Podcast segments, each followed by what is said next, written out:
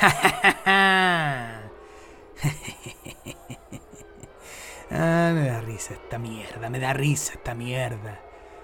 Me da risa que sin quererlo me convertí en el ganador. Me da risa que sin querer buscar el éxito me acerco unos pasos más que Benjamín en esta lucha que él mismo quiso. Y sí, eso a Buchen, a Buchen no me importa, me importa una mierda, me importa un carajo. Eh, para eso estoy acá, para recibir esos abucheos. Yo nunca quise quizás participar de, este, de esta competencia, pero cuando me buscan me encuentran.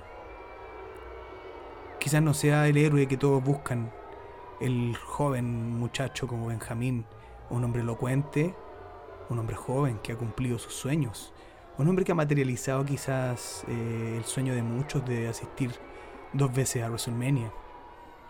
Ha estado presenciando show de New Japan, Ring of Honor y cuanto más que muchos fans han querido y que no han logrado por muchas razones.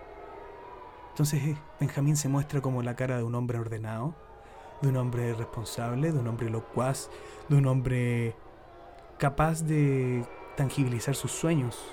Y por eso ustedes lo, lo aclaman. Por eso tiene la aprobación de ustedes, porque ha cumplido todo lo que ustedes no han podido. Y ustedes buscan un héroe, porque así la gente siempre buscan a alguien en quien depositar sus falencias, lo que me falta, pero veo a quien llega y que lo tiene y lo ensalzo y lo convierto en mi, en mi modelo a seguir. ¿Qué es lo que quizás Benjamín quiera hacer? Pero yo no. Yo no. Yo estoy consciente de lo que soy. Y conozco cuáles son mis herramientas para, para salir victorioso de todo esto. Y, claro está, nunca quise ser yo el ganador de esto. Porque la victoria a mí no me importa, la verdad. No me importa la victoria explícita, que todos la conozcan. Para mí la vida se basa en victorias personales y de esas tengo muchas. Y no me interesa compartirlas con nadie. Con ustedes ni con nadie. Son mías. Por eso, Benja, tu tarea quizás es más difícil. No lo sé. Llevas a cuestas todos los deseos de la gente y tienes que hacerlos orgullosos de ellos. Suerte con eso. Yo mientras disfruto de mantenerme sobre ti estoy un poquito más arriba de ser un over y tú seguir siendo un jover. Ya volveremos a vernos. And now, Chavi and Benja presents The Jovers are Overs.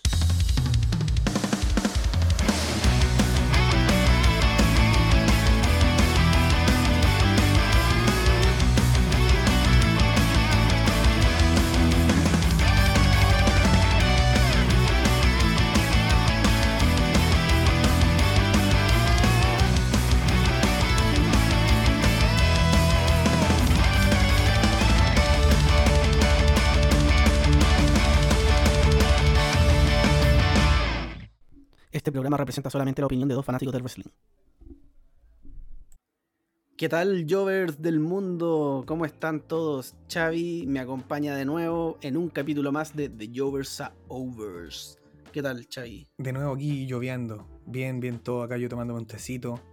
Eh, todo bien, todo tranquilo. Un tecito, pero un, un- un tecito de Jover, no, no, no un té verde, un té, un té de Jover.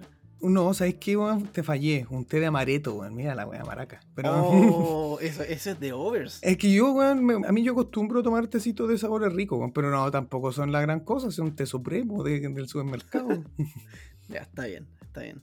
sí. Pero todo bien para empezar a para hablar del resumen semanal que nos trae ahora.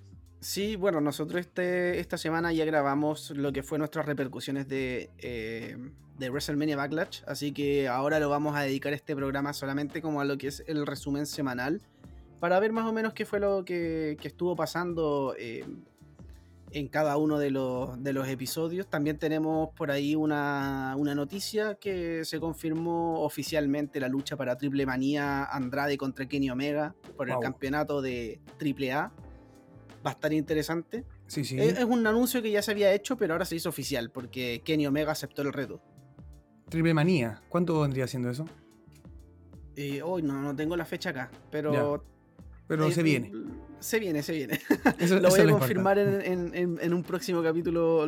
Voy a confirmar la fecha. Igual la gente lo puede se googlea.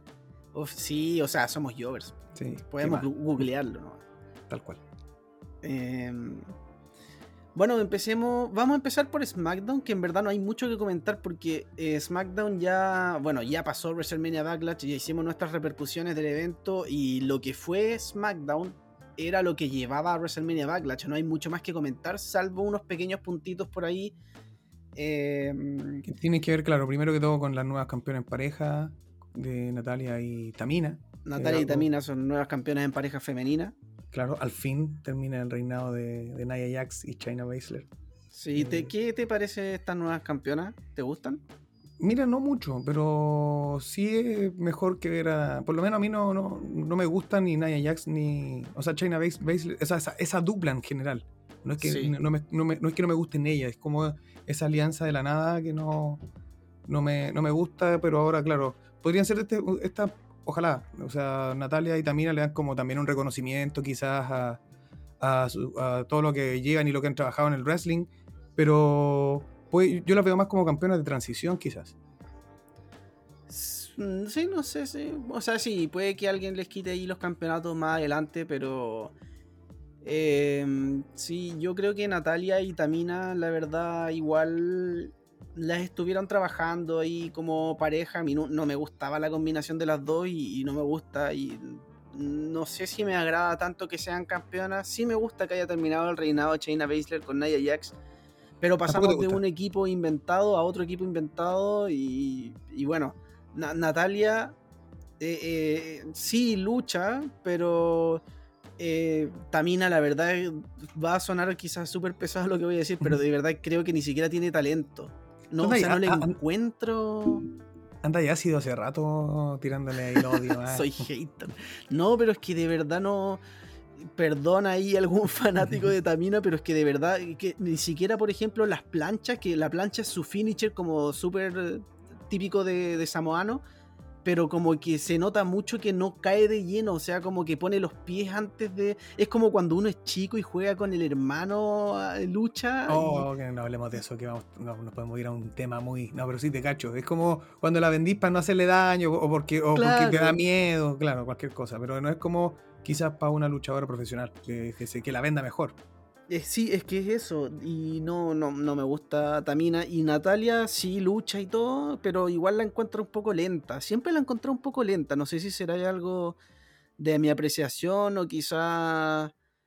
Eh, no, no sé, algo, que tenga que ver con más con, la contextura quizás, pero bueno, tampoco voy a juzgar eso. Pero su estilo es como más ya, ya veo.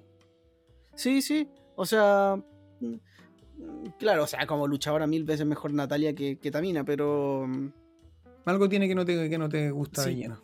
Mm, sí, a pesar de que ha dado buenas luchas. Yo me acuerdo el año pasado de una lucha contra Becky Lynch, si no me equivoco, o no sé si fue el año pasado o antepasado, en un SummerSlam. y fue un, luchón. Así que mm, puede dar buenas luchas y, y, espero que las dé con los campeonatos en pareja femenina, aunque lo dudo bastante, no porque no sea capaz, sino porque porque estos campeonatos mucha relevancia no tienen. Claro, están ahí como para que... Oh, eh, no, tienen ninguna historia como una, alguna rivalidad que estén contando, ni nadie hace rato, entonces... Claro, sí. toda la razón, no tienen la relevancia que quizás deberían darle.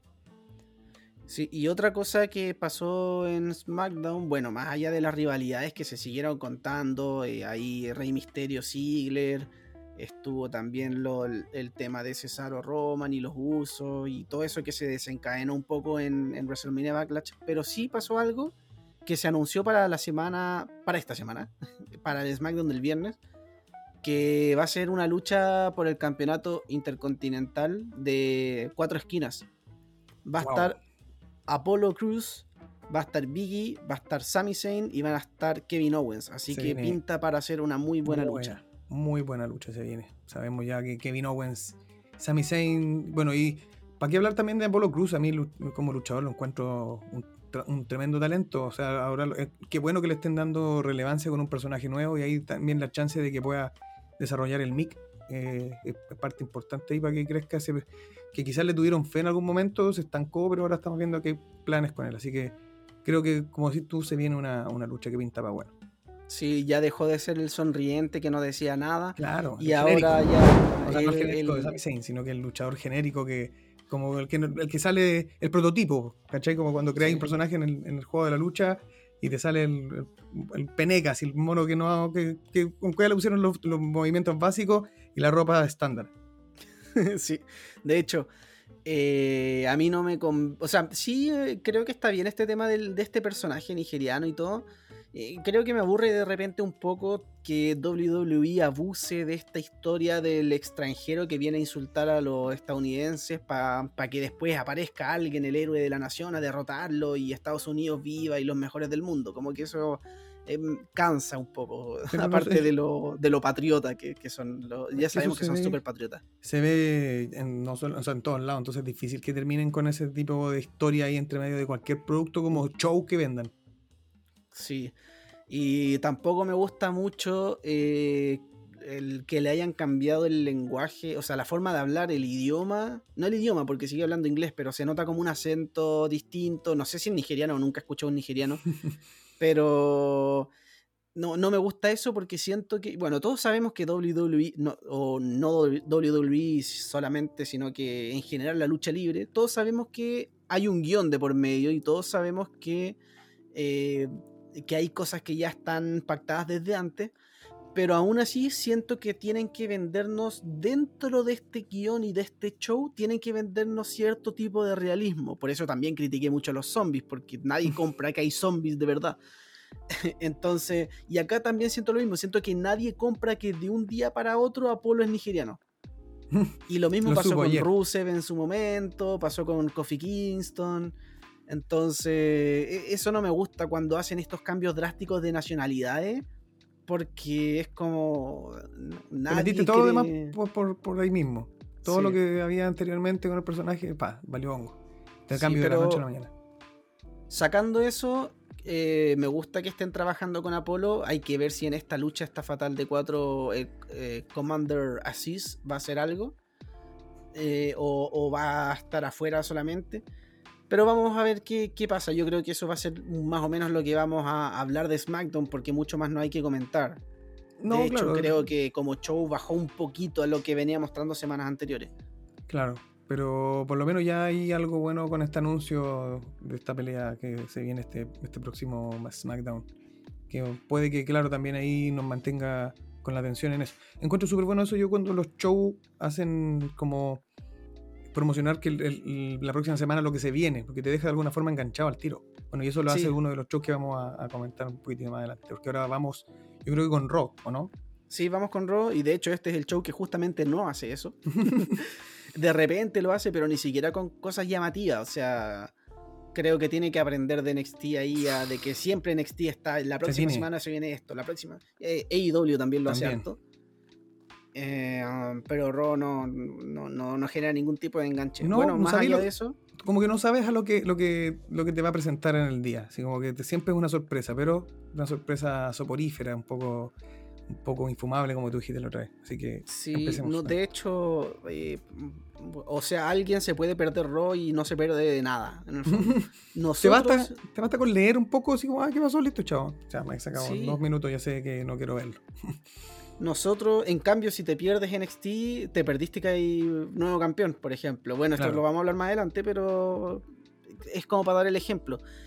Acá nosotros también comentamos que el lunes nosotros no estuvimos viendo Raw en vivo porque estábamos grabando las repercusiones de Backlash. Claro. Así que eh, después nos tuvimos que poner al día y ahí uno se da cuenta que finalmente no pasa nada interesante porque no nos, pusimos al día y es como ya, y eso pasó. Bueno. Pasemos a NXT. Em, no, ya, sigamos. claro, pasemos a NXT el tiro y olvidemos este odio. No, hay que comentarlo. Bueno, primero Lashley comienza a celebrar su victoria en WrestleMania Backlash, recordando un poquito ahí lo que pasó en esta triple amenaza que fue bastante buena. Y hace un reto abierto por el campeonato por el campeonato de WWE, que finalmente aparece Drew McIntyre para decir que quiere aceptar este reto, pero MVP dice, pucha, nos está interrumpiendo porque nosotros justo íbamos a decir que el reto abierto va a ser para todos, menos Drew McIntyre y Braun Strowman. Y claro, esas palabras obviamente no le gustan a Drew. Y finalmente se hace. Se, se sigue esperando hasta más adelante para saber qué va a pasar con este reto abierto. Claro, después vemos un poco a AJ Styles con, con Omos enfrentándose a Elias con Jackson Riker. Eh, Parece, pareciera que van a ir. O sea, AJ Styles y, y Elias estaban luchando individuales, que sonó como que fueran en pareja. Ah, no, no, cada uno venía con, su acompañante más que nada. Claro, claro. Eh, pareciera que se viene un. hay un, feudo entre. entre estos. entre estos cuatro personajes, porque ya va la segunda. No, no sé si la segunda vez, pero que, ya se meten con homos eh, para de alguna forma generar la interrupción eh, pero vemos que ahí se está contando quizás algo y bueno, de alguna forma sería bueno quizás ver a Elias con, en, un feudo y con nada menos que con y Styles, que siempre te va a dar una lucha entretenida. Sí, yo creo que ya estamos viendo pequeños abismos, pequeñas semillitas de que Styles podría cambiar a Face. Porque no van a hacer un heel contra heel y la forma que terminó la lucha fue descalificación y dejaron a Styles como el, que fue perjudicado porque lo atacó Jackson Riker y eso fue un típico final de heel a face. Entonces yo creo que ya de a poquito Styles va a ir cambiando de banda, se va a ir dando vuelta la chaqueta. Se puede ver, se puede ver eh, que de a poco puede darse ese cambio y claro, se mantenga este feudo que de alguna forma también refresca, quizás como hablábamos la otra vez, refresca el panorama y nos da lucha, o sea, nos da otro, otra, otra historia y no las mismas que hemos visto hace rato. Eh, ¿Qué más vimos? Vimos a Alexa Bliss, que todavía sigue sin pelear. No sé cuándo se va a, Porque está todo como en ascuas con su. con el. ¿Cómo se llama? Alexa Playgrounds. Eh, ahora invitó a Tamina y a Natalia, las nuevas campeonas. Eh, donde conversaron más que nada. Lo típico, las típicas preguntas de Lily y todo el, cuento que nos está vendiendo Alexa Bliss, pero ¿cuándo, ¿cuándo va a estar? ¿Cuándo va, a llevar el personaje ya al ring o a enfeudarse ya realmente con alguien? Ahí todavía todavía no se está contando nada, entonces sigue siendo quizás un poco el relleno. Sí, yo creo que, no sé, yo creo que igual falta todavía para que la veamos en el ring. Creo que cuando la veamos en el ring, podría ser que, sea ya para un pay-per-view más que para un Raw. Para generar como un poco esa expectativa de qué, va a hacer Alexa con este nuevo personaje. Que, algo que no, no sé si la gente está muy expectante de ver. No porque no porque ella no sea capaz, sino porque no creo que cambie mucho sus movimientos, va, a ser un poco parecido y, y, porque WWE, a mi parecer, no está manejando bien todo esto de, de, de Finn, de Alexa y de... Está siendo muy repetitivo las promos semana a semana y, y le está costando innovar con este tema. Algo que a mí eh, que yo opinaba lo contrario antes de WrestleMania. Sentía que estaban trabajando muy bien con The Fiend y con Alexa. Y decía, todas las semanas están haciendo algo interesante, el tema del, líquido negro por la boca, a Orton, y todas esas cosas me estaban pareciendo interesantes, y ahora ya lo encuentro que, está súper repetitivo. Como que pareciera que están esperando para que vuelva The Fiend y están haciendo como... Eh, ya, ¿qué hacemos? Todavía no vuelve The Fiend. rellena. rellena. Entonces, bueno, eso también estuvo Matt Riddle que le pidió a Randy Orton que le pida perdón a New Day por lo que pasó la semana pasada. Randy Orton se niega a pedir disculpas y Kofi reta a una lucha Randy Orton mano a mano. Y bueno, se termina dando esta lucha, gana Kofi Kingston por un roll-up. Y... Después de que el otro empezó el eh, Xavier Goods con la trompeta a distraer a Orton. Sí, y luego también tenemos Natalia y Tamina contra Shayna Baszler y Nia Jax. Eh, Tamina y Natalia ganan, la verdad no hay mucho que comentar ahí. Tuvimos otra lucha entre Sheamus y Ricochet. Me gusta que, que, como dije el otro día, que mantengan ocupado a Ricochet, sin embargo vuelve a perder ahora. Y hay que ver qué va a pasar ahí. No me gusta este atuendo de Ricochet, parece como si estuviera luchando con jeans. Sí, como que se salió del, del camarino más corriendo, sino se le quedó el bolso. claro, pero se salió apurado. A mí sí me está gustando un poco más, no sé, estoy, a, mí nunca me gustó Sheamus, pero siento que con este como personaje más del Fela lo encuentro como ya tiene es un poco más entretenido de ver también el tema de. Me gusta cuando, cuando hacen esto con los cinturones, el tema del reto abierto. Entonces, igual es como una parte que es como un poco ya lo más interesante, quizás, dentro de lo que hemos hablado de, de Raw, o sea, de lo que vamos, de lo que llevamos analizado. Eh, a mí siempre me ha gustado Sheamus, la verdad. Siempre he sido como fan de él. O sea, nunca ha sido de mis favoritos, pero sí encuentro que. Siempre he encontrado que es un muy buen luchador y que. No sé, creo que de repente ha recibido algunas críticas injustas de que. De que es un bulto y todo eso. Y no, yo encuentro que es un luchador excelente. Solamente que de repente estaba perdido y, no, tenía un, una dirección exacta. Pero ahora sí, con, con The Bar me encantaba también la, la pareja Cesaro-Sheamus. Y, luego, claro, empezó a estar como sin rumbo un rato, teniendo rivalidades un poco más esporádicas y, ahora ya con el campeonato de los Estados Unidos parece que vuelve a tener, bueno, en verdad, más que desde que tiene el campeonato, desde que tuvo la rivalidad con, con Drew McIntyre, que ya tiene como un, rol ya en, en, sí. Raw.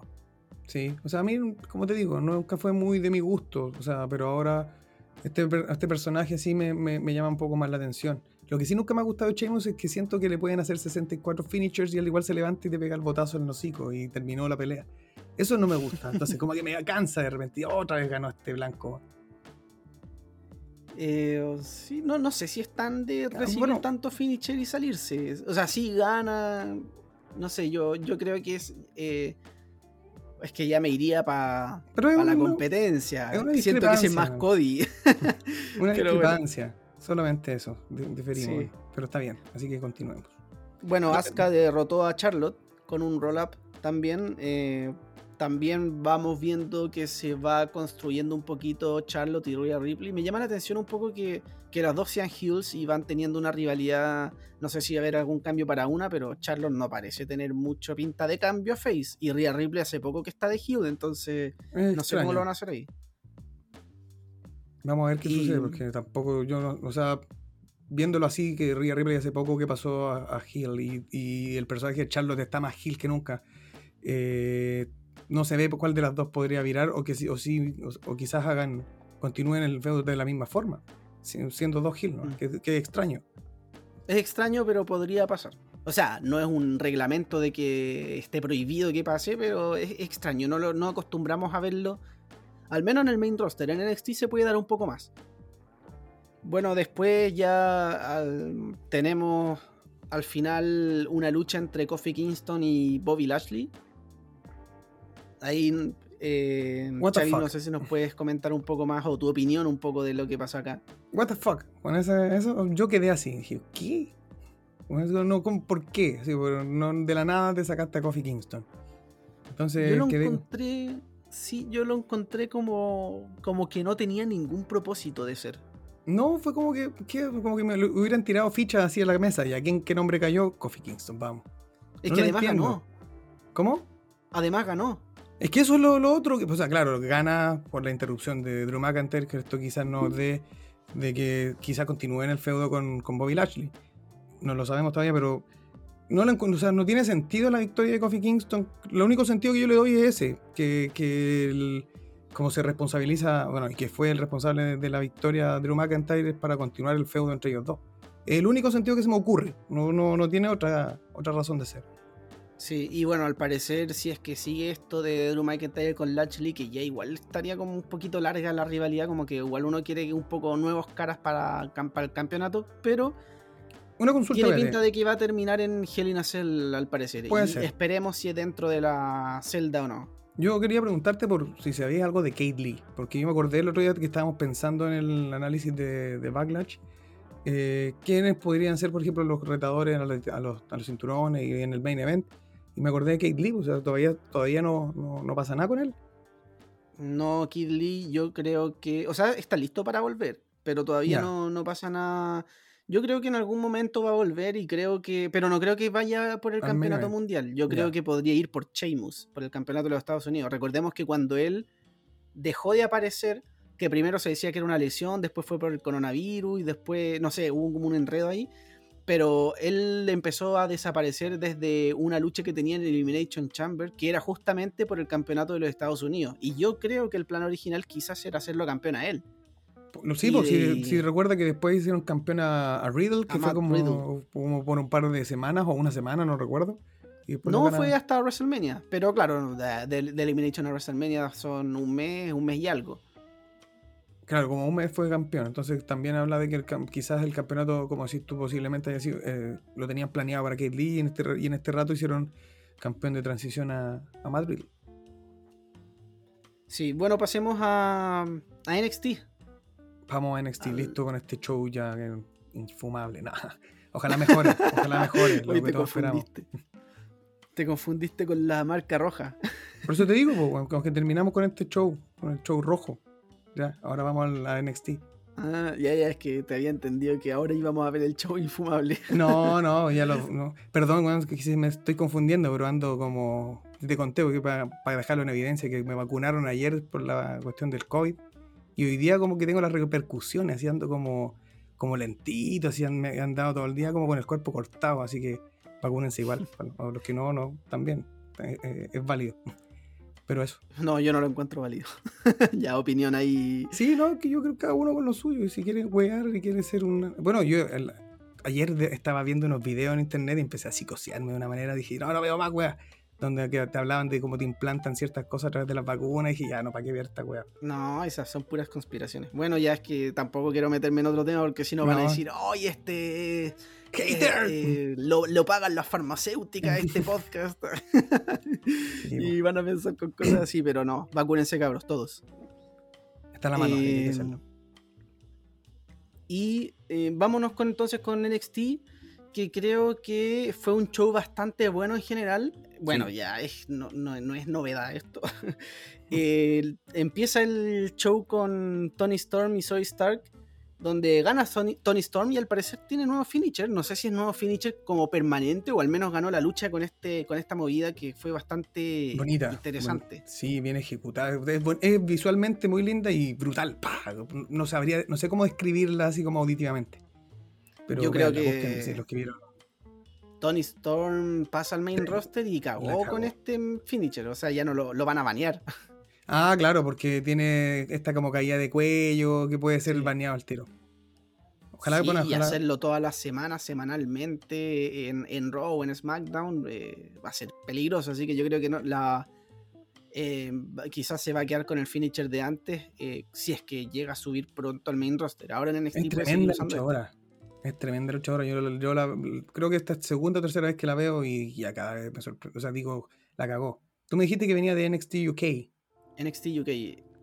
Ya, ahí estaba luchando antes. Siempre ha dado muy buenas luchas. De, hay, unos NXT Takeover. Es que en NXT UK yo ando medio perdido porque no, no soy tan seguidor de NXT UK. No porque sea un mal show. De hecho, los pocos que he visto me han encantado, pero porque es mucho, o sea, mucho tiempo invertido en, ver tantas cosas. Sería lucha libre y ahí tendríamos un problema.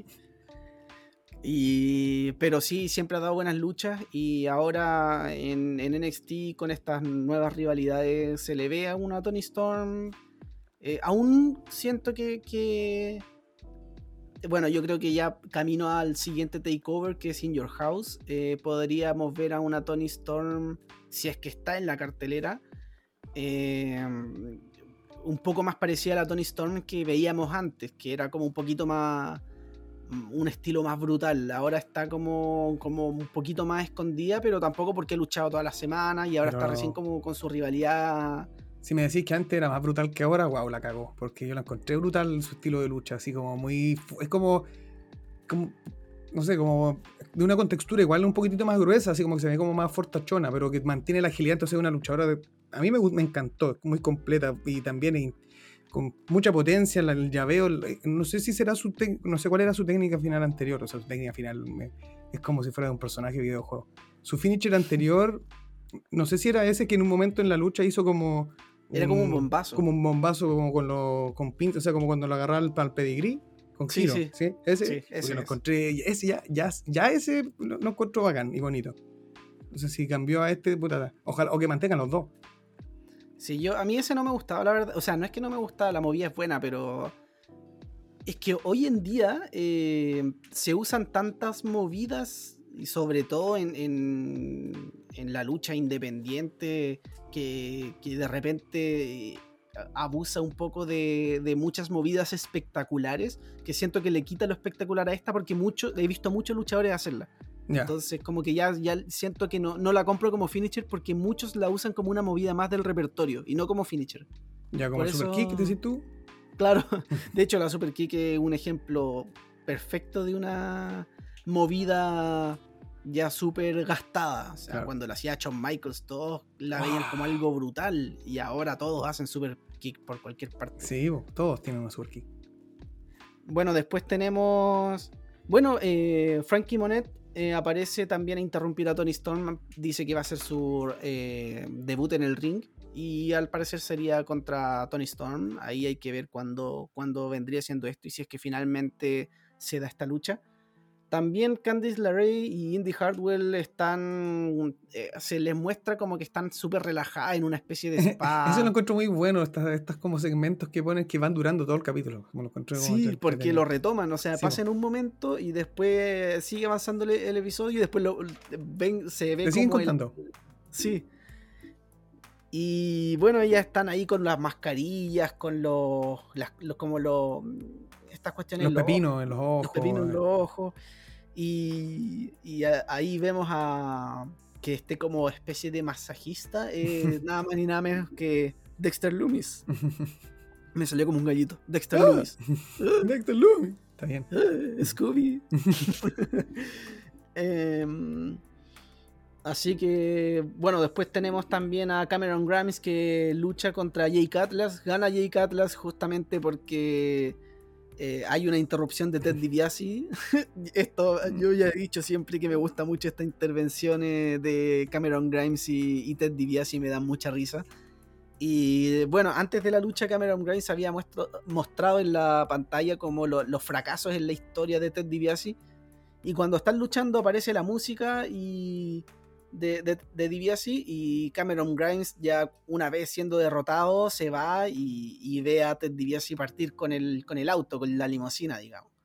Y lo sale persiguiendo, claro, como muy bueno, o sea, como que, que, buena también eso que se ha contado ya durante, yo, como te digo, así como poner la atención fija en NXT, ya llevo yo creo unos tres programas, y en estos tres ya más o menos veo que se viene contando hace rato este, esta, esta historia con pequeños segmentos.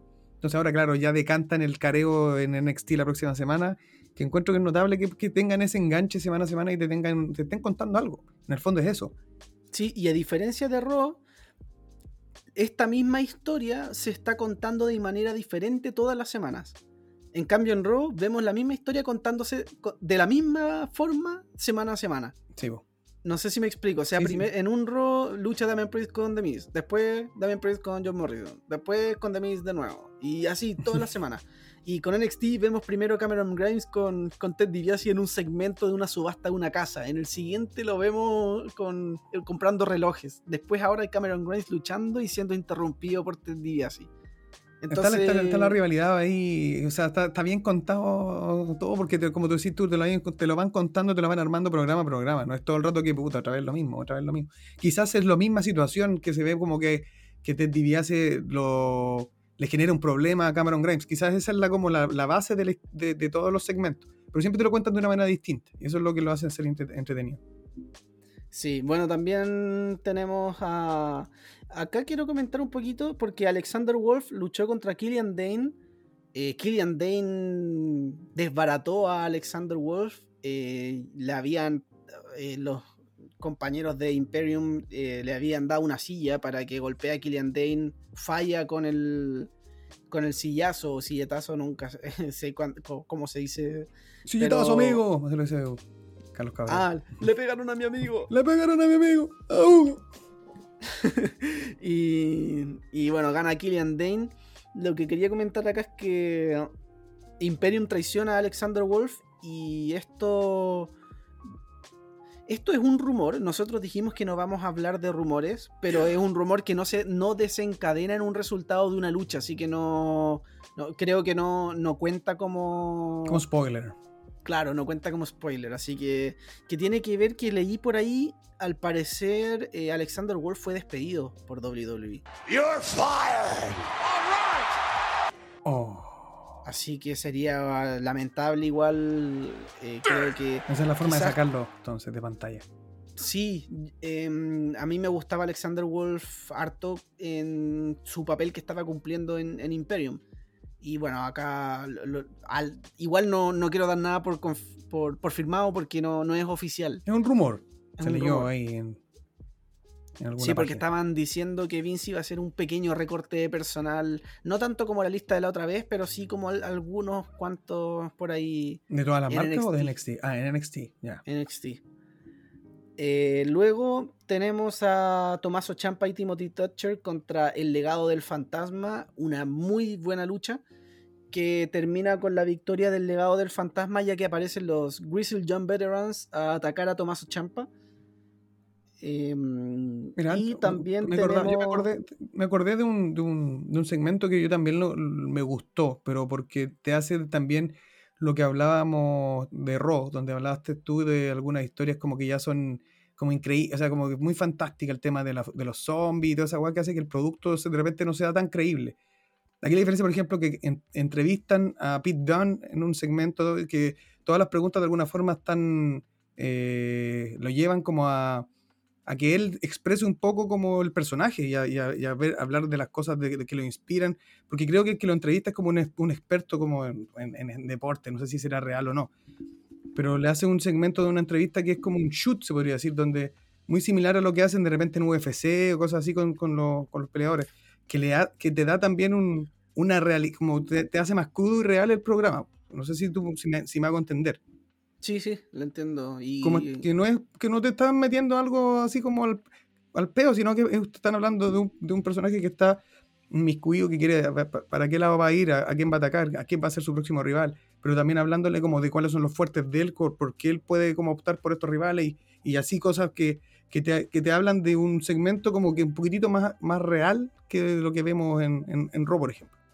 Sí, sí, estoy de acuerdo y, y estuvo bastante interesante.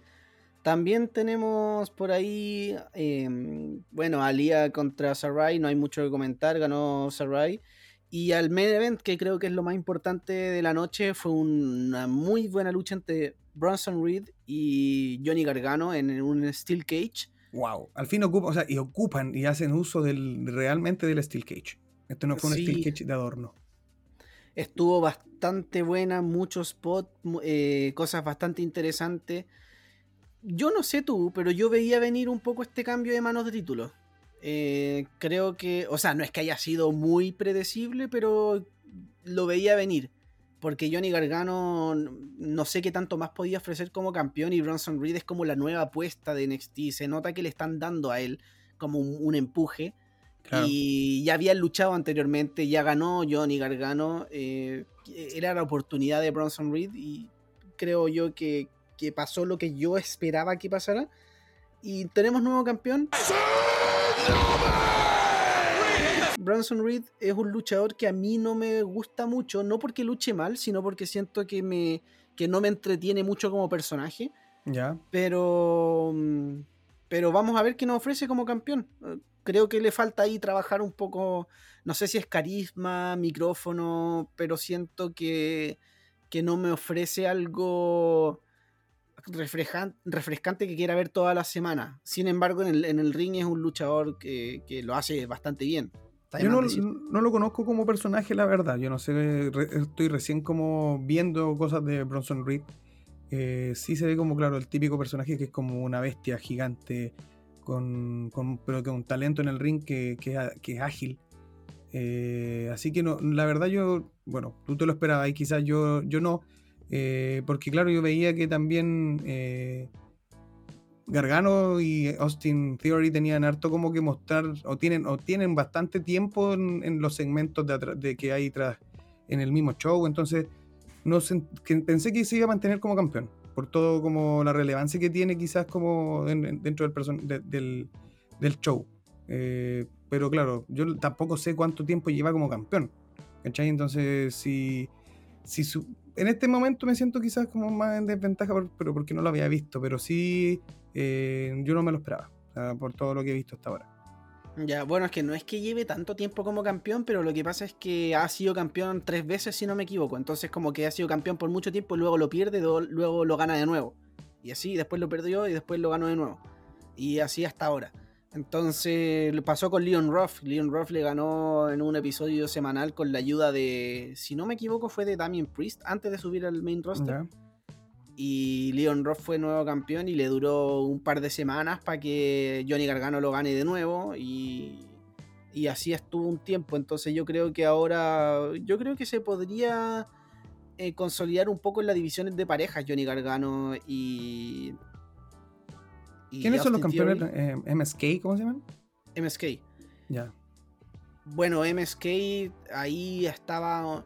Ahí está interesante un poco el panorama de, la división en parejas, porque está MSK por un lado, que son los campeones, están los Grizzly John Veterans, que tienen una rivalidad con, con, perdón, con Champa y Timothy Thatcher. Y por otro lado, podrían también estar ahí. Em, The Way. Eh, The Way, creo que podrían hacer algo ahí. También tenemos por otro lado, aunque en menor escala, Killian Dane con Dave Maverick.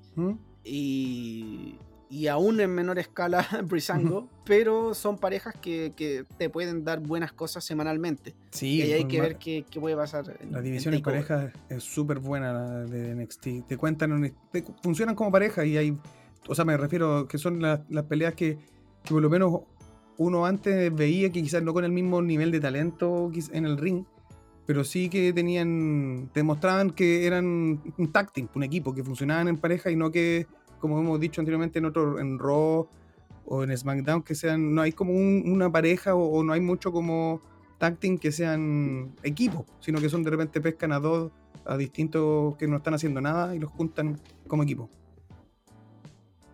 Sí, y de hecho eh, también se me había olvidado mencionar Imperium, que también están por ahí. Así que está bastante, también hubo una promo bien buena que se me olvidó, que fue la de que confirman para la próxima semana la pelea de Carrion Cross con Finn Balor 2. Que va a estar buenísima también. Sí, sí. Bueno, con eso concluimos un poco NXT para pasar a lo que fue AEW Dynamite.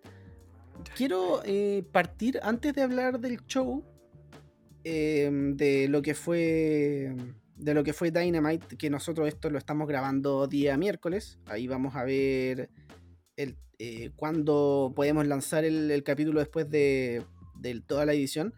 Pero antes eh, quiero comentar que tenemos noticias y eh, Tony Khan confirmó que AEW Dynamite va a estar moviéndose a, a la cadena televisiva, no sé si se pronuncia bien, TBS, de, en 2022 y que va a hacer debutar un, un segundo show que vendría siendo los días viernes a las 10 de la noche. Yo, eh, SmackDown, si no me equivoco, es a las 8. No, no, en Estados Unidos creo que a las 7.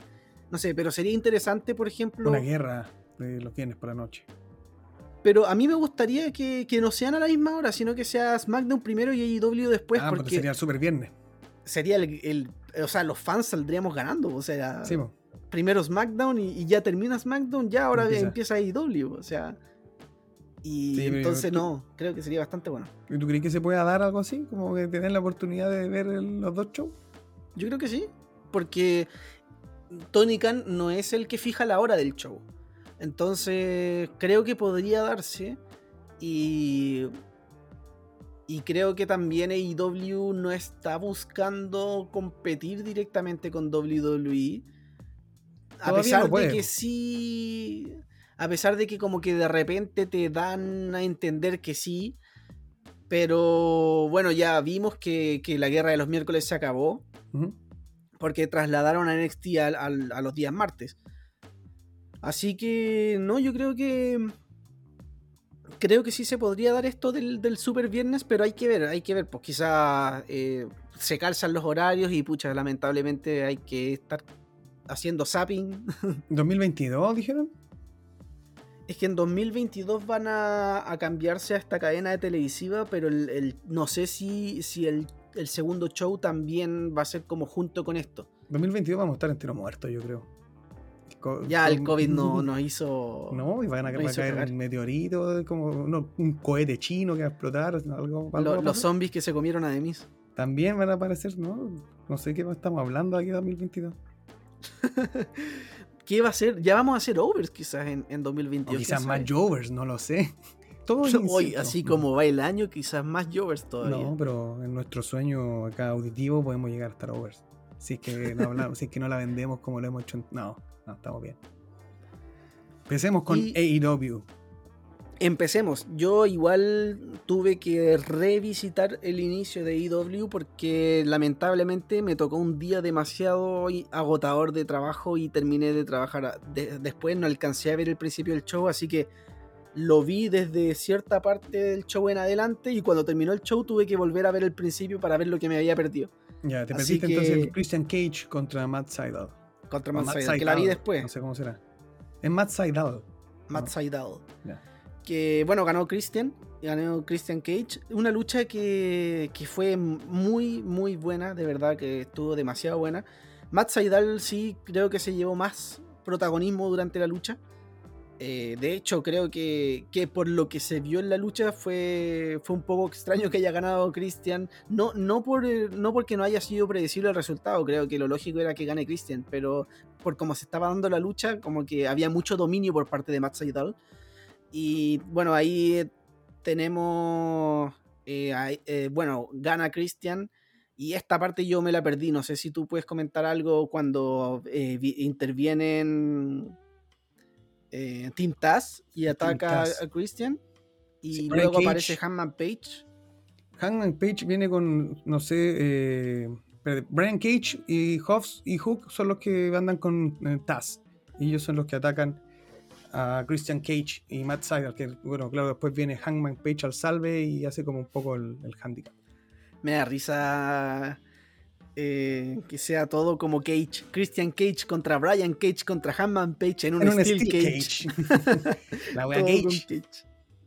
con Johnny Cage y todos los Cage. Oye, Brian Pillman Jr. también eh, no, lo, no, no sabía que, que- que luchaba, que igual a su padre, de los Hollywood Blondes. Sí, sí. De hecho, bueno, vamos a hablar de eso un poquito más adelante. Eh, luego tenemos lucha entre John Moxley y Eddie Kingston contra The Acclaim. No hay mucho que agregar. Ganan John Moxley y Eddie Kingston. Ethan Page y Scorpio Sky hacen una promo eh, donde aparece luego eh, Darby Allin y Sting para atacarlos. Se anuncia también que van a luchar. Bueno, ya se veía venir, pero se hizo of- oficial que van a luchar en Double or Nothing. Double or Nothing. Ese es como el WrestleMania entonces de AEW, ¿no? No sé si es la comparativa con WrestleMania de IW, pero sí es como el show, es como uno de los shows grandes de IW, junto con All Out, que All Out también es un show grande de IW. Ya. Es que Double or, Double or Nothing fue el, el primer pay-per-view de, de AEW. Por eso tiene como, y siempre lo han construido con relevancia. ya Tiene ahí, eh, como siempre se le da una cartelera relevante, con el Casino Battle Royale también. ya, y este Stadium Stampede también, ¿o no? O el otro Claro, no desde el año pasado. Ya. Ya continuemos entonces. Después tenemos Hikaru Chida. Perdón con las pronunciaciones, de repente me confundo con, con el. Está bien con- pronunciado, amigo. ya. Eh, un squash contra Rebel que, que- que en el fondo eh, Britt Baker estaba ahí, en, digamos, afuera como manager acompañándola y luego ataca a, a Hikaru Chida y, y, viene a, hacerle, viene a atacarla finalmente con el campeonato y dejar un poco... em, a dejar un poco claras las cosas que se podrían venir luego en Double or Nothing, porque Britt Baker eh, hace rato que está buscando el título. Ya, mira, yo antes de eso, igual, antes de esa lucha, me acordé de un también algo que, que quería comentar, que es eh, la promo de, de Pinnacle en, el- en un restaurante. Que me gusta. Verdad, verdad, verdad. me gusta esta onda que tienen de Pinnacle. De hecho, la promo eh, la encontré muy buena, como, no sé, con personajes también que están agarrando harta potencia, los mismos, no recuerdo el nombre de los que eran los... Ah, esta pareja que, que era de, que se fue de WWE hace poco y ahora es de, de parte de... Ese el pelado. The Dutch- Revival, The Revival es, ahí está. que ahora son, ¿cómo se llaman ahora? Dutch Eh, Harwood y no recuerdo quién más. Bueno, Y no, luego. Y.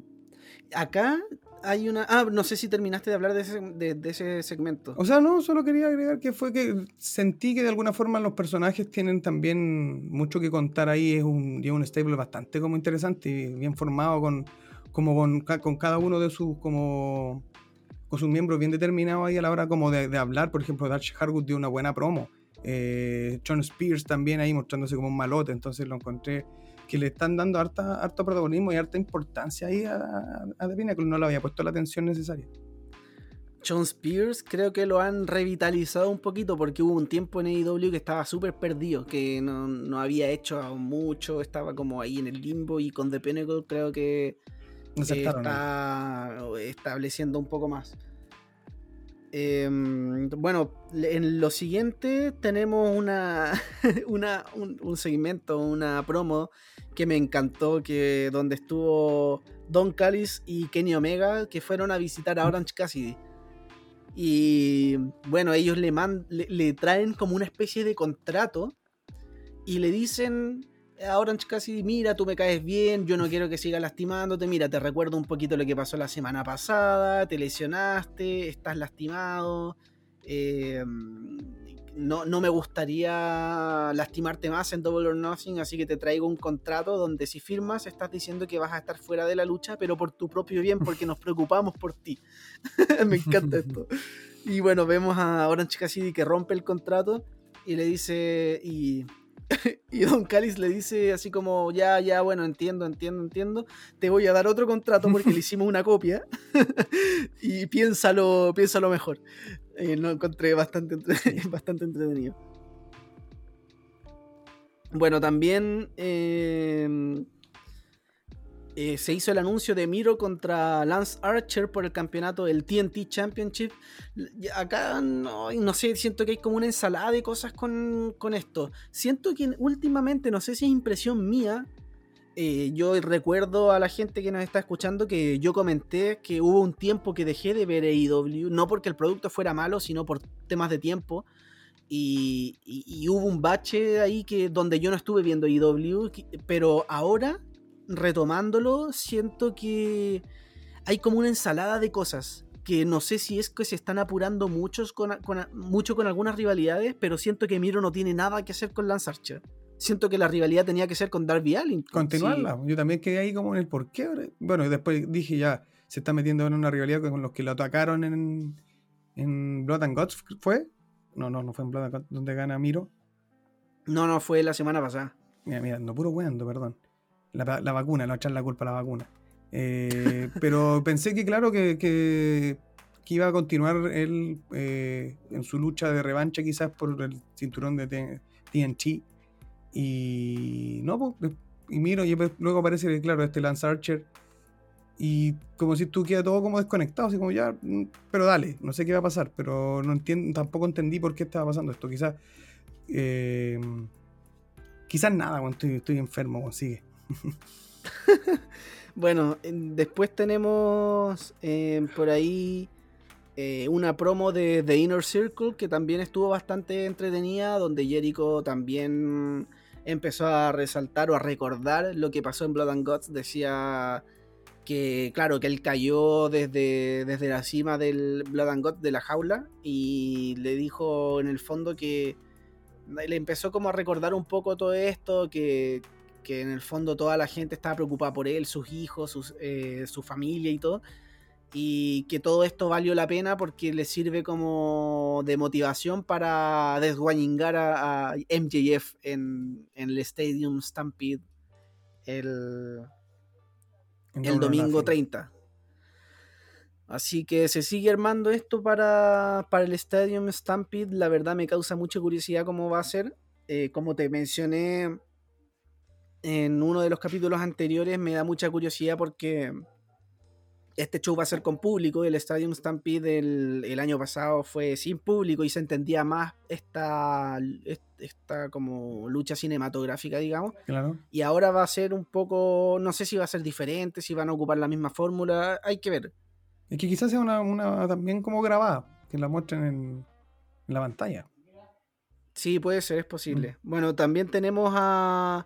Esto para mí es nuevo, porque yo no, como digo, estoy retomando AEW y quizás en el tiempo que lo dejé de ver em, se, empezó a hacer esto mucho más seguido, pero se defendió el campeonato de NWA femenino, mm, donde Serena Dev retiene el campeonato contra eh, Red Velvet en una muy buena lucha. Muy buena lucha. Hay que destacar. Pero para mí es nuevo esto de que se defienda el campeonato de NWA femenino en, acá en, en, AEW. Yo, yo, no soy muy fan de, de, los cruces de compañías. O sea, no soy muy fan de que Kenny Omega sea campeón de AAA y de Impact y, y, de que venga y.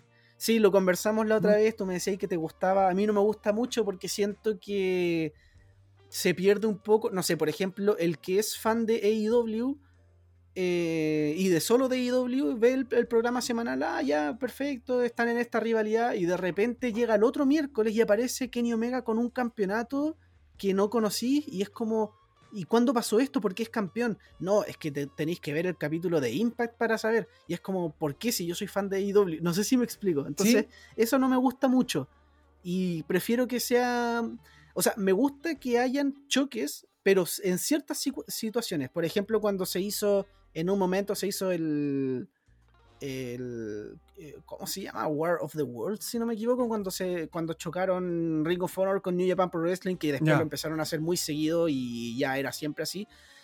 Pero se hacía, o sea, me gusta que se hagan instancias muy particulares. Por ejemplo, en, el Worlds Collide de NXT, cuando se juntó NXT UK contra NXT regular, y lo hicieron en un show. También hubo algo parecido que Impact hizo con AAA, si no me equivoco, hace como dos años. O con Lucha Underground, creo que fue. Y se juntaron para un show. Pero me gusta eso, que sea como para un show, para una situación. Pero no esto de que sea venga el campeón de AAA y que el de AAA después se va a Impact y el de Impact después sale campeón en New Japan Pro Wrestling y se viene a defenderlo ahí. No, a mí no me gusta eso, en lo personal. Entiendo que como entretenimiento dan buenas luchas, pero. Claro, ya sé, no O sea, también en, el tema de, cruces también le ayuda a la compañía para quizás de repente obtener nuevos fans, pues, nuevos personajes que se, que se interesan por lo que está pasando en la otra marca, que, que es donde se metió su luchador favorito, que pertenece en este caso, por ejemplo, a AEW. Eh, a, mí, a mí me gustan, pero claro, quizás no me gusta cuando se abusa y que se haga de algo como algo permanente, como que siempre va a ser así que se van a existir estos cruces. También me gusta la sorpresa, como que de repente no tenía idea y claro, se metió a retar a, no sé, por ejemplo, esto que pasa con Andrade y Kenny Omega, ahora que, que sean solamente situaciones puntuales, pero que existan siempre. No sé si me, me, doy a entender. Sí, no, No, no, no algo recurrente dentro de todo de lo que veí eh, a diario, por ejemplo, o semanalmente. Pero sí como de repente, ¡pum! Pero que una vez al año hayan cruces o sorpresas de alguna superestrella invadiendo otra compañía. Claro, por ejemplo, si hicieran un show una vez al año donde, por, eh, poner un ejemplo, New Japan Pro Wrestling y AEW se juntan y hacen como una especie de Worlds Collide, yo feliz, me encantaría, pero como un show. Así, y no sé, bueno, ahí ya un poco mi, mi argumento. Y también siento que esto de que Kenny Omega sea de Collector y que tenga todos los títulos, no sé qué tanto le beneficia, lo digo porque, claro, en este momento es de Collector y tiene todos los campeonatos, pero en algún momento los va a perder. Y no, no va a perder, no, no va a ser de a poquito, los va a perder igual un poquito de frentón porque eh, el campeonato de Impact tiene que volver a Impact en su momento. Y el campeonato de AAA también, y es muy probable que sea contra Andrade. Entonces, cuando le toque este momento de, de Kenny Omega ir perdiendo todos los campeonatos, quizás se puede verme un poco débil al ir perdiéndolos todos tan. No sé si me explico. Yo creo, que vuelve, yo creo que vuelve como a su nivel, o sea, a lo que todos conocemos, ya como que ahora está como en el hype, en el hyper power, todo de Collector. Después vuelve a ser Kenny Omega, ¿no? No sé. Es que, no sé, estoy haciendo la comparación como, no sé, ponte tú Brock Lesnar, así que, que es súper fuerte y gana todos los campeonatos. Pero, y, que tú, Brock Lesnar, contáis la historia de que es difícil ganarle, no todos le ganan. ¿Mm? Y de la nada tenéis que quitarle todos los títulos. Entonces de la nada hay tres buenas que le ganan de una. Igual siento que lo perjudica, ¿cachai? A, eso, voy. Es como, el, es como el precio de, Es como la, que tenía una levantada muy grande y que de repente pues, quizás la caída es igual con el mismo nivel. Sí, bueno, hay que ver también cómo lo manejan. Quizás lo hacen alguna estrategia por ahí. Claro. Bueno, en, en verdad era eso. Y luego tenemos, para seguir con el show, a. Anthony bueno, Ogogo, Anthony, Anthony Ogo, que le gana a Austin Gunn, que en verdad no. eh, es un squash, ¿no? Sí. digamos. Oye, pero Austin gana- Gunn pelea igual que su padre, weón. Los mismos, el mismo tipo como de, de combos que hacía Billy Gunn. Tiene un estilo muy similar a. Bueno, Son of a Gun, que bonito me gusta. O sea, puta, yo soy papá, weón. Por eso quizás me pongo como más con el tema de, oh, qué bonita la weá". Sentimental. Sí, está bien. Eh, y luego ya nos vamos a lo que fue el main event, donde The Young Bucks retienen los campeonatos en parejas contra The eh, Varsity Blondes. Eh, una lucha bastante entretenida. Me gustó mucho el final, lo encontré muy entretenido como esta esta variación del, del sharpshooter que no recuerdo el orden, si primero fue Matt Jackson y después Nick Jackson. Voy a decir Matt Jackson y Nick Jackson, pero en verdad no recuerdo cuál fue primero. El tema es que ahí eh, uno está haciendo el sharpshooter y luego como que eh, Salta deja de hacerlo, salta las cuerdas hacia afuera y, a- y el otro Jackson eh, sigue con, con el sharpshooter para terminar la lucha. Encontré que, que fue bastante bueno.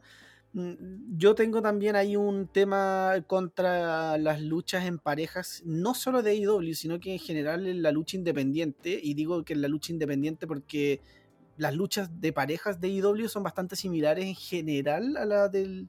En general las luchas son bastante, eh, bastante similares porque casi toda esta gente viene del mundo independiente. ¿Mm? Y a mí el- eh, y siento que ahí WWE, a mi gusto personal, es mejor que e, en, en, en, en las luchas en pareja. No porque las luchas en pareja de WWE sean más entretenidas, sino que eh, siento que son más ordenadas. No, no está como. O sea, tú sabís quién es el legal. eh, Ah. Cuando hacen tags combinados, lo hacen un rato y después el que es ilegal se sale del ring para esperar que le den el tag. Acá no, como que siento que todo es muy desordenado, que están los dos al mismo tiempo en el ring a cada rato, hacen spots. Como que el árbitro no hace respetar las reglas del- de la lucha, entonces como que eh, siento que se arma un, un desorden y nadie sabe quién es el legal. Parece un tornado tag más que un tag team normal. Pero bueno, esa es un- una crítica que tengo en general, no, no por esta lucha en particular. Em, A mí no me gustan los Young Bucks, weón. No sé si seré orático en eso que estoy diciendo, pero no me gustan. Hay muchos que no les gustan, así que no, no eres Ah, el ya, único. A mí sí me gustan, pero sí tengo cosas contra ellos. No, no me gustan, no. La verdad que no, no. Trato, siempre como que digo, estos cabros tienen mucho arrastre, algo tienen que tener. Y le he dado el tiempo y no, no me gustan. Su estilo Es de que- lucha son, claro, de, de repente demasiado show. eh, que le quitan como credibilidad, como que de repente no me la creo que esos dos petizos, que son tan altaler- al- altaneros con el ego tan arriba, le ganen a cualquier weón. No, no, no le creo a ese personaje, como que siento que son demasiada parafernaria. Eh, es- no sé, más después sacan Sí. ahora el, el tema del spray y empiezan a no, no, no sé, como que me disgustan, como que los veo y no, no, me, no, no me generan como algo positivo. Ya, yo- sí, yo tengo una opinión parecida. O sea, a mí me- igual me gustan, no son de mis favoritos. Me gusta verlos luchar. Pero hay al- un par de cosas, un par de cosas que no me gustan de ellos, que es un poco parecido a lo que opináis tú del tema.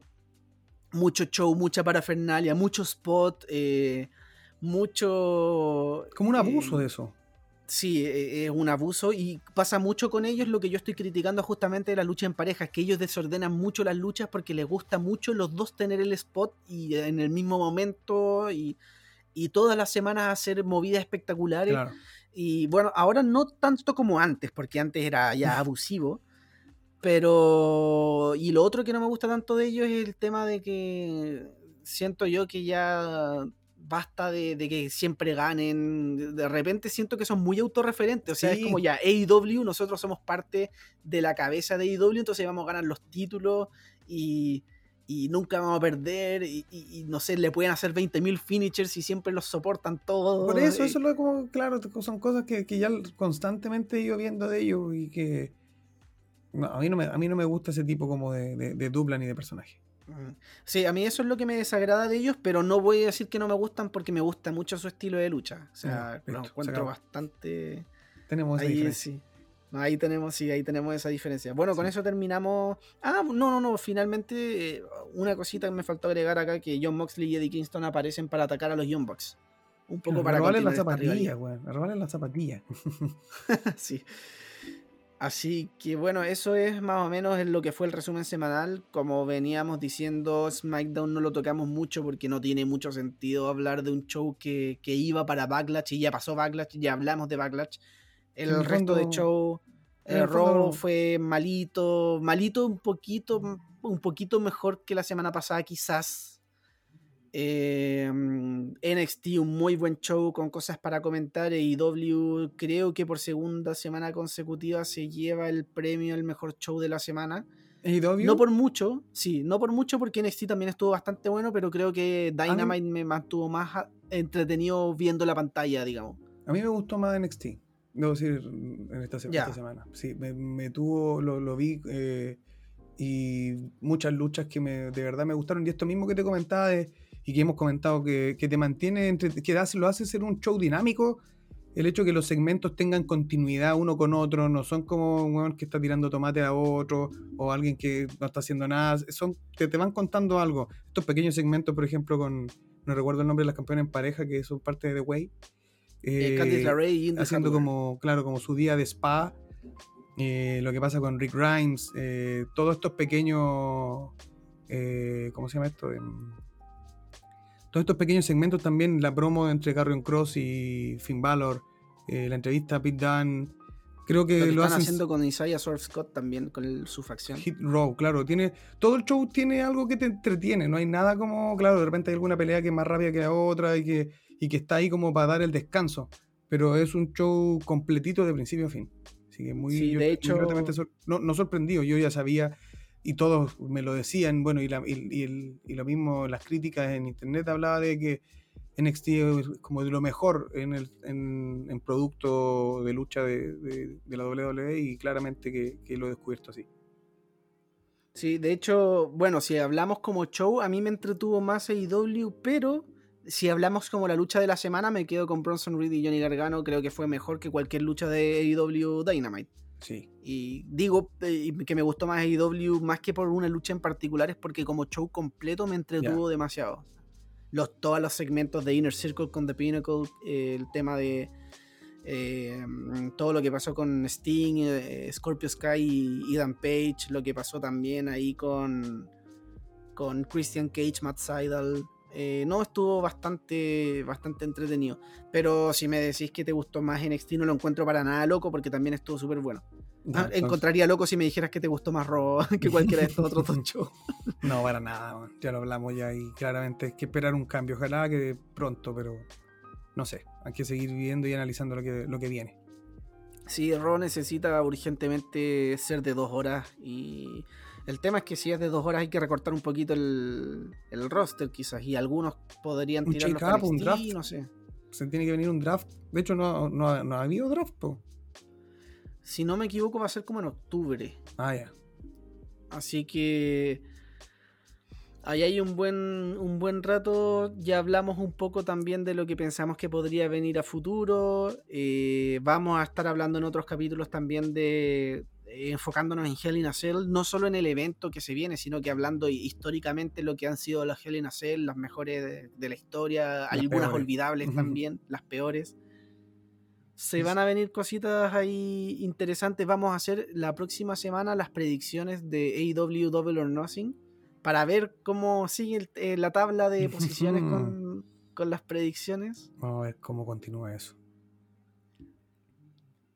Y lo dejamos hasta acá.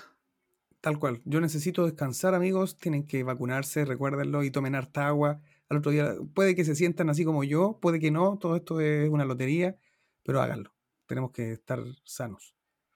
Lo que no quiero es que eso sea una excusa cuando pierdas en las predicciones de Double or Nothing, que No. todavía vaya a estar con, con efecto. Para nada, Según- porque yo sé cómo ganar. Yo tengo claro cuál es. estoy seguro de mí, entonces no, no tengo miedo a, esa, a cuando llegue ese día. Ya, perfecto, veámoslo cuando se acerque el día. No quiero excusas, no quiero acepto. trampas. No va a haber Perfecto. trampas. Va a haber solamente realidad. Tenlo claro. Bueno, ahí está y dejamos entonces también la expectativa a, qué es lo que va a pasar con las predicciones y qué es lo que va a venir en los próximos capítulos. Eso, Xavi, vamos despidiéndonos y que decirle a la gente también que no lo hemos dicho antes, pero que nos sigan en nuestro Instagram. Ah, eh, tenemos una cuenta de Instagram que se llama The Overs a Overs-podcast, donde ahí vamos a estar actualizando qué capítulos se vienen, cuándo están subidos, porque nosotros no tenemos una hora definida o un día definido de cuándo están arriba, depende de lo que nos demoremos en editar. Nosotros también estamos trabajando, Xavi también tiene ahí sus labores personales con su hijo, yo estoy con, con más pega que la chucha para, para la corta. Entonces ahí vamos actualizando toda la información en, el, en Instagram. Sí, se hace el esfuerzo de, de tratar de tenerlo ahí para ir siempre avanzando. Así que se vienen cosas nuevas como dijo el Benja y lo dejamos hasta acá por hoy.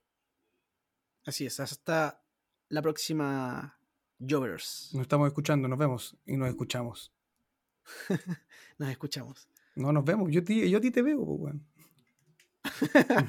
la gente no. Pues, entonces, nos vemos, te lo digo a ti, y nos escuchamos, te lo digo a los Jovers. Ah, todos perfecto, somos ahí, perfecto, ahí. No, muy, buen, muy buena promo, muy buen micro.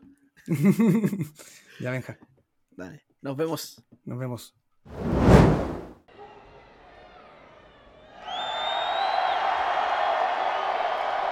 A ver, a ver, a ver, Xavi. ¿Cómo te puedo explicar esto? Ya estoy aburrido de tus palabras, de tu egocentrismo, de tu falta de humildad. Si la gente me apoya, si la gente me quiere, es justamente por eso. Porque yo tengo lo que a ti te falta. Y eso es humildad, orgullo y pasión por lo que hago. Yo soy más talentoso, soy más grande y soy mucho mejor que tú. Y sabes que lo puedo demostrar. Pero por cobardía dices que tú no querías eh, participar en esto y que estás ganando accidentalmente. Y tú lo dices porque sabes que si yo te derroto, vas a inventar alguna excusa de no, si yo no quería participar. Tú sabes muy bien cuál es la estrategia que planeas y yo también por suerte lo sé muy bien. Así que espero que esta alegría, porque sí, estás ganando de momento, pero espero que esta alegría la disfrutes mientras dure. Porque la siguiente oportunidad, el que será over, seré yo.